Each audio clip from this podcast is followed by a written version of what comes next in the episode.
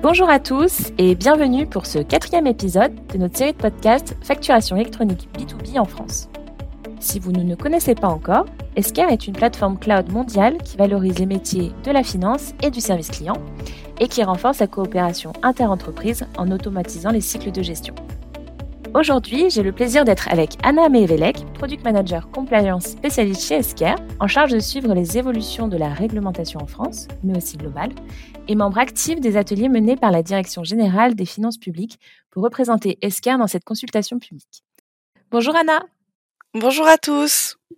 Nous connaissons désormais des précisions sur les contours de la réglementation. Est-ce que tu peux nous faire un rapide récapitulatif? Bien sûr, euh, donc effectivement, en septembre dernier, la Direction générale des finances publiques, donc la DGFIP, a publié une nouvelle ordonnance afin de préciser le calendrier de la réforme, donc qui était initialement prévu entre 2023 et 2025, avec trois dates clés à retenir. Donc la première, le 1er juillet 2024, tout d'abord, qui lance l'obligation d'émission de factures électroniques pour les grandes entreprises dans le cadre de leurs transactions B2B domestiques. Cette date lance également l'obligation de e-reporting pour les grandes entreprises. Et surtout à cette même date, il sera obligatoire pour toutes les entreprises de recevoir des factures électroniques. C'est à peu près 4 millions d'entreprises en France qui seront impactées dès 2024.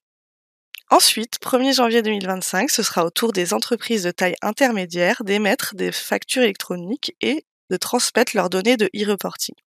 Et enfin, 1er janvier 2026, les entreprises restantes, TPE, PME, micro-entreprises, seront dans l'obligation d'émettre des factures électroniques et de transmettre leurs données de e-reporting à leur tour.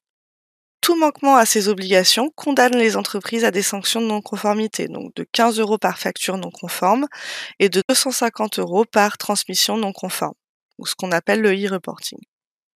Par ailleurs, la première version des spécifications qui a été publiée en septembre 2021 et qui est régulièrement mise à jour depuis, a confirmé de nombreux éléments concernant la mise en œuvre de la réforme. Le modèle en Y et le rôle des différents acteurs que l'on pourra retrouver dans ce nouveau modèle, donc portail public de facturation, plateforme de dématérialisation partenaire PDP ou opérateur de dématérialisation, mais également l'annuaire des entreprises, qui aura un rôle clé dans ce modèle en Y, les données obligatoires attendues par l'administration fiscale, le cycle de vie de la facture et des différents statuts de traitement, ou encore le cadre du e-reporting qui se précise de plus en plus.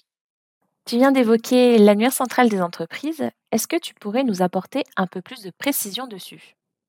Bien sûr, donc dans le cadre de la réception des factures, un annuaire central des entreprises sera effectivement mis en place afin que toutes les entreprises et leurs plateformes partenaires aient le même référentiel, ce qui permettra de s'assurer du bon adressage des factures entre les différentes plateformes. Cet annuaire, il listera les entreprises et les informations de routage relatives à la réception de ces factures, qui se traduira essentiellement par un code de routage unique pour chaque possibilité de routage permettant d'identifier la plateforme choisie au niveau du SIREN, du SIRET ou du code service de l'entreprise. Comment cet annuaire sera-t-il mis à jour? Alors la responsabilité de la mise à jour de l'annuaire incombera du coup à plusieurs acteurs, le portail public de facturation pour la création et cessation des entreprises uniquement, l'entreprise si elle choisit le portail public de facturation comme plateforme, et les plateformes de dématérialisation partenaires. Si l'entreprise choisit une plateforme de dématérialisation partenaire immatriculée pour recevoir ses factures.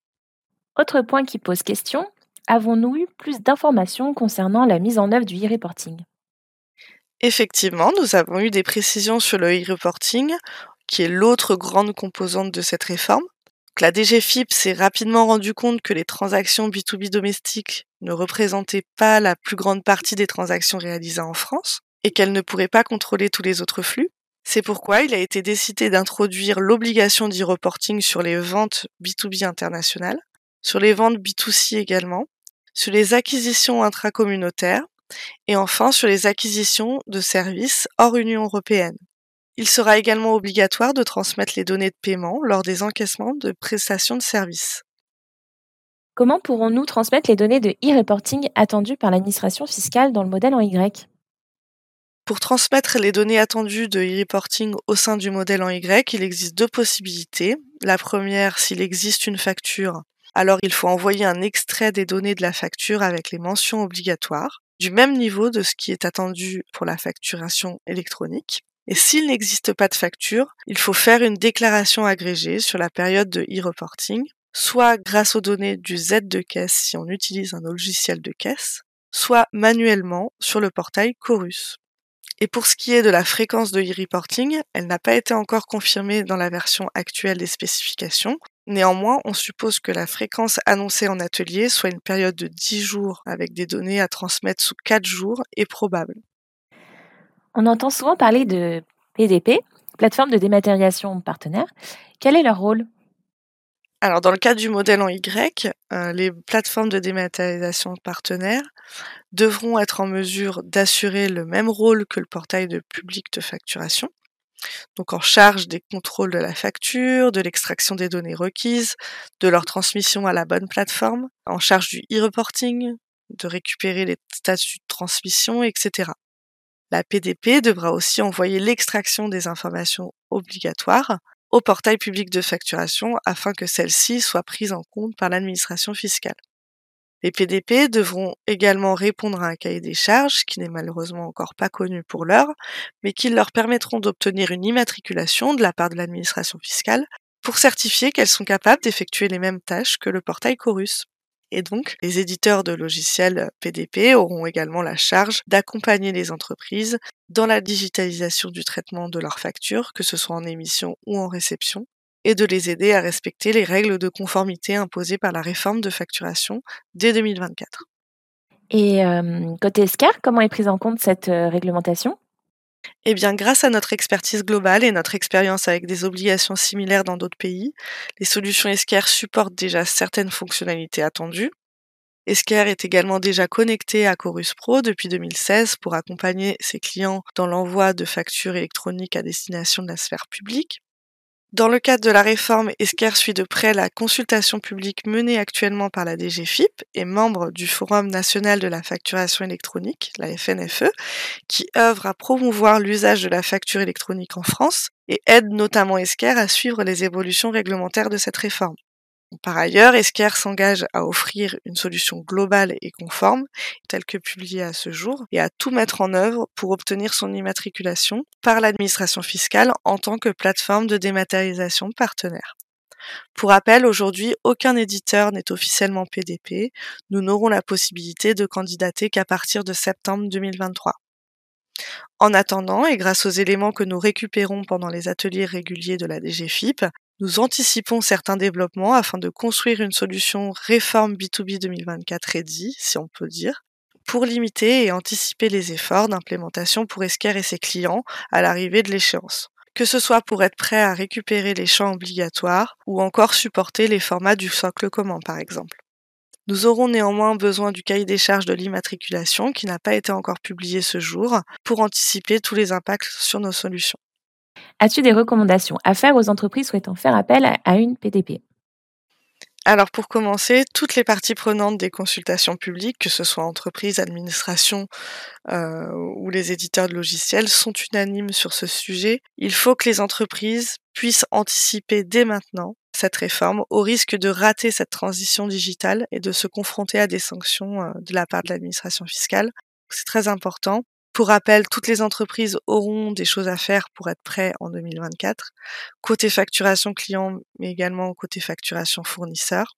Chaque entreprise va devoir comprendre et prévoir les impacts sur ses systèmes d'information en récupérant les nouvelles mentions obligatoires, en faisant le choix de sa plateforme, que ce soit côté émission ou réception, le choix de l'acteur sera crucial car il faudra choisir une solution qui répond à, vos besoins euh, en termes de conformité, mais aussi euh, termes de besoins métiers, qui idéalement sera proposé par un acteur leader et installé sur le marché, qui saura répondre aux évolutions réglementaires et vous accompagner sur les futurs changements en France, mais aussi à l'international, car la facturation électronique obligatoire, c'est une vraie tendance aussi chez nos voisins européens et dans le monde.